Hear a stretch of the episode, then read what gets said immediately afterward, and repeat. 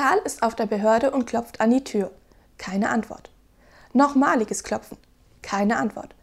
Karl geht einfach hinein, wieder keine Reaktion.